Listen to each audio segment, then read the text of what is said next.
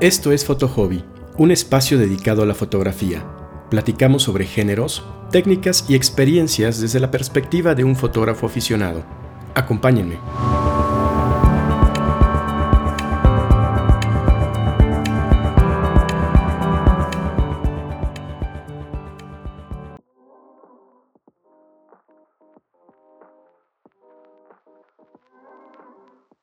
¿Qué tal? Bienvenidos a un nuevo episodio de Foto Hobby. Soy Alberto y en esta ocasión vamos a platicar acerca de tips para una sesión de retrato.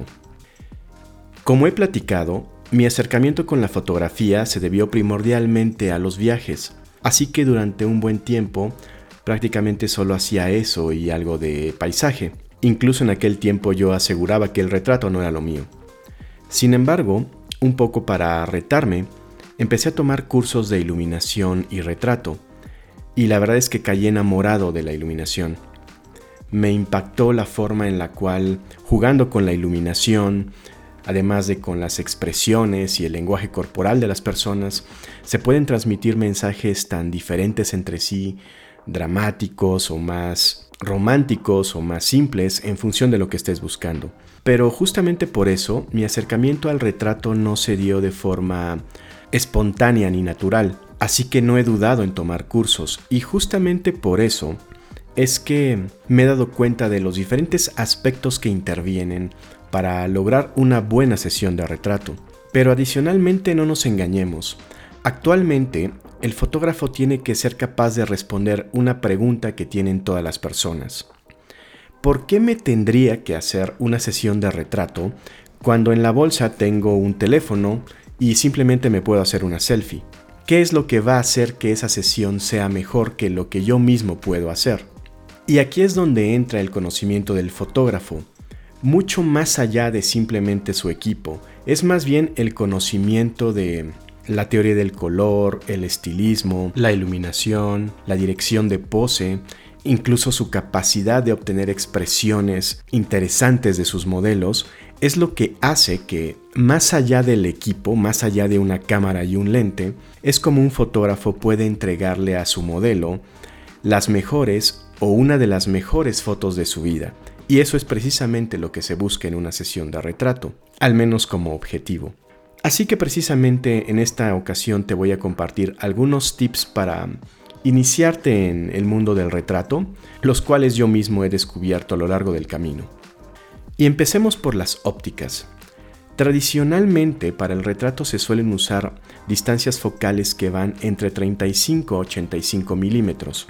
Desde luego que puedes usar cualquier tipo de lente para hacer un retrato, sin embargo, si te vas hacia lentes más angulares, vas a tener el problema de que para llenar tu frame te vas a tener que acercar mucho a tu modelo, y debido a las distorsiones que generan este tipo de lentes, los vas a distorsionar los vas a hacer ver más cabezones o en general les vas a alterar las proporciones de su cuerpo, por lo que no se van a lograr efectos tan estéticos, salvo que sepas lo que estás buscando, por ejemplo revisa el trabajo de Platón. Por otra parte, si nos vamos a distancias focales mayores a 85 milímetros, en primer lugar vas a tener que tener una gran distancia de tiro, para sobre todo si quieres hacer un cuerpo completo. Pero adicionalmente, debido a que te tienes que alejar mucho de tu modelo, es probable que te sea incómodo estarle dando instrucciones, quizá vayas a tener que estar gritando para que te escuche. Así que por estas razones generalmente nos movemos entre 35 y 85 milímetros. Por otra parte está la iluminación. Hay muchas formas de iluminar un retrato, dependiendo del mood y el mensaje emocional que estés buscando.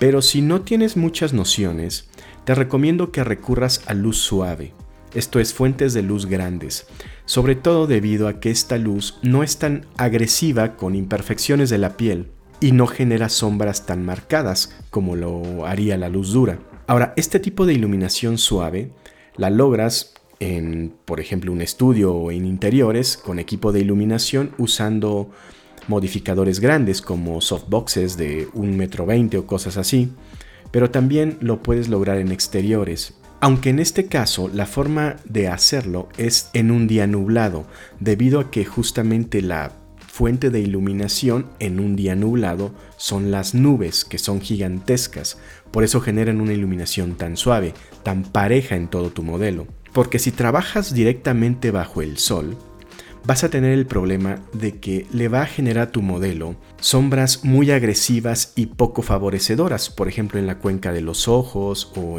o al lado de la nariz, y aquí mucha gente que no sabe fotografía o iluminación suele pensar, bueno, pues voy a hacer una foto, necesito mucha luz, voy a poner a mi modelo justo abajo del sol. Pero como te lo acabo de mencionar, esto va a generar sombras desagradables. Así que en esos casos busca la sombra de árboles o de muros o paredes de tal manera que la iluminación que tenga sea más uniforme sin estas sombras tan agresivas. Ahora en cuanto a la posición de la iluminación del punto de luz, hay muchas formas de hacerlo, muchos esquemas de iluminación, pero para estos efectos de ir empezando en el retrato, te recomiendo que recurras a un esquema muy utilizado y sencillo que se conoce como Rembrandt, el cual proviene de el estilo pictórico de este pintor Rembrandt, que básicamente consiste en colocar la fuente de iluminación a 45 grados a los lados de tu sujeto. Es decir, si te imaginas que sus ojos son los 0 grados y sus costados, su lado izquierdo y derecho son 90 grados, vas a colocar el punto de iluminación a 45 grados, es decir, entre el frente y el costado, ya sea a la izquierda o a la derecha. Pero de igual forma lo vas a colocar picado a 45 grados, es decir, la fuente de iluminación la vas a poner por encima de la cabeza de tu sujeto, viendo hacia abajo en 45 grados. Este es el esquema Rembrandt y es muy famoso y utilizado porque genera una iluminación muy agradable en el retrato. Esto también lo puedes lograr poniendo a tu sujeto al lado de una ventana en estas posiciones de 45 grados. Aunque si trabajas en exteriores con la luz natural, quizá en ese caso te sea un poco más complejo eh, lograr este esquema Rembrandt. Y ahora hablemos del contexto, el contexto en el cual se va a realizar esta sesión de retrato que incluye cosas como el background, la localización, pero también el vestuario, la ropa que va a llevar tu modelo. Y aquí hago una aclaración, cuando digo modelo me refiero a cualquier persona que pose ante tu cámara, no me refiero a modelos profesionales. En este tema del background hay muchas cosas que decir, pero para efectos de estos breves tips, simplemente asegúrate que la vestimenta, los colores de la ropa de tu modelo lo hagan destacar del background. Es decir, no se te ocurra llevar a tu modelo, por ejemplo, a un parque o a un bosque donde hay mucho verde, vestido de verde o de café. Se va a perder, no se va a notar, no va a resaltar de la fotografía. Y lo que buscamos en un retrato es que la persona sea el absoluto centro de atención. Así que justamente para hacerlos resaltar, usamos cosas como la profundidad de campo, la propia iluminación, pero desde luego también los colores. Así el color de su ropa tiene que contrastar con el color del background en el cual lo estés o la estés fotografiando. Y este tema de qué ropa usar también da para muchas cosas. Simplemente considera el objetivo de la sesión. ¿Cuál es el uso que se le van a dar a esas fotos? ¿Van a ser fotografías para perfiles profesionales o simplemente más casuales o experimentales? Y en función de eso, tú y tu modelo tendrán que decidir la mejor ropa acorde con los objetivos de la sesión. Evidentemente que si van a buscar looks más profesionales van a ser muy diferentes a si se buscan looks más casuales o experimentales, evidentemente. Y para esto es muy importante que tú y tu modelo tengan un lugar al cual llegar, tengan referencias, tengan un objetivo de la sesión. ¿Qué tipo de imágenes quieren lograr? ¿Qué tipo de looks? ¿Cuál es el objetivo, como te digo, de estas fotografías? Porque si no sabes a dónde quieres llegar, no vas a llegar a ningún lado. Si solo tomas fotos a ver qué salen, no va a salir nada. Así que para esto te puedes apoyar de Pinterest, por ejemplo, en el que tú y tu modelo suban referencias sobre qué tipo de fotografías están buscando o mandarse imágenes por WhatsApp, de tal manera que tengan referencias claras de hacia dónde quieren llevar la sesión. No se trata de copiarla, sino simplemente de tener eso, inspiración, referencias, de tal manera que con base en ello puedan evaluar el mejor lugar para hacer las fotografías, la mejor ropa y en fin, los resultados que obtengan. Y finalmente hablemos de la pose.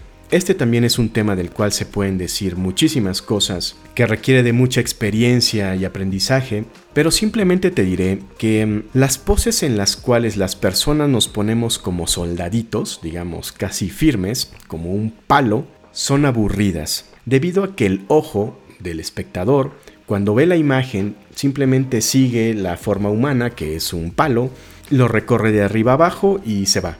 Es decir, no le genera mayor interés, mayor movimiento. Y es curioso porque muchas de las mejores imágenes en retrato se logran a partir de poses que, digamos, haciéndolas, tu modelo se va a sentir rara o raro. Pueden incluso resultar incómodas. Pero tú como fotógrafo tienes que convencerlos de que esas poses raras se van a ver bien en fotografía, se van a ver bien en una imagen bidimensional. A manera de ejemplo te puedo decir, busca que tu modelo mueva todo lo que pueda mover, sus extremidades, sus brazos, sus piernas, su cabeza, su mirada, su cuerpo, su torso, que vaya hacia direcciones distintas. Juega con las manos en diferentes posiciones cada una, las piernas que no tengan posiciones simétricas, en fin, dale al ojo de tu espectador una ruta que recorrer, dale movimiento, dale curvas, dale ángulos y que no simplemente recorra de arriba abajo el retrato y se vaya aburrido, sino que el ojo tenga movimiento alrededor de la imagen, alrededor de la pose que estés construyendo. Y otro problema con el que nos solemos topar es que precisamente las personas a las que fotografiamos, que no son modelos profesionales, quizá nunca hayan posado ante una cámara. Y créeme, una cámara impone, por lo que es muy común que la gente llegue con la idea de me quiero ver bien en las fotos. Y eso hace que se estrese. Y ese estrés se ve en las imágenes, porque vas a obtener expresiones muertas, eh, con el ceño fruncido, con la mirada perdida, con la boca apretada, con las manos haciendo cosas raras, los hombros muy tensos, en fin, la propia tensión que tiene tu modelo se refleja evidentemente en las imágenes. Y justamente para evitar eso es que sirve la dirección de pose, para que tú le digas a tu modelo qué hacer, desde los ojos hasta la punta del pie. Y evidentemente que esto no lo aprendes de la noche a la mañana, tiene que ver con mucha práctica, pero también con que desarrolles tu mismo cultura visual, para que sepas qué tipo de poses pueden funcionar y para ello, te recomiendo que revises fotografía. Checa el trabajo de retratistas a los que admires. Como referencia, te puedo mencionar a Annie Leibovitz, Steve McCurry, Mark Seliger, Joe McNally, Arnold Newman, o precisamente para enfrentar este problema de la tensión en tu modelo, checa el trabajo de Peter Hurley, quien me parece que tiene muy buenos tips en su canal de YouTube para justamente evitar este tipo de expresiones. En fin, solo por mencionar algunos. Y no te fijes en que ellos fotografíen grandes celebridades o personas normales, no, más bien céntrate en la paleta de colores de la ropa que utilizan, en los colores de los escenarios que fotografían, en las poses y expresiones que tienen sus retratos, en fin, en la parte visual de su trabajo. Pero no solo te quedes en fotografía, también busca inspiración en la pintura.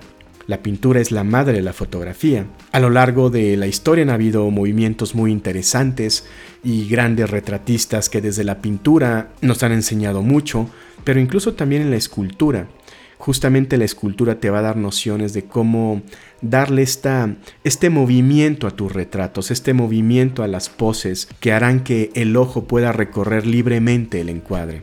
Pero en todo caso, todas estas referencias te harán desarrollar tu ojo fotográfico, tu cultura visual.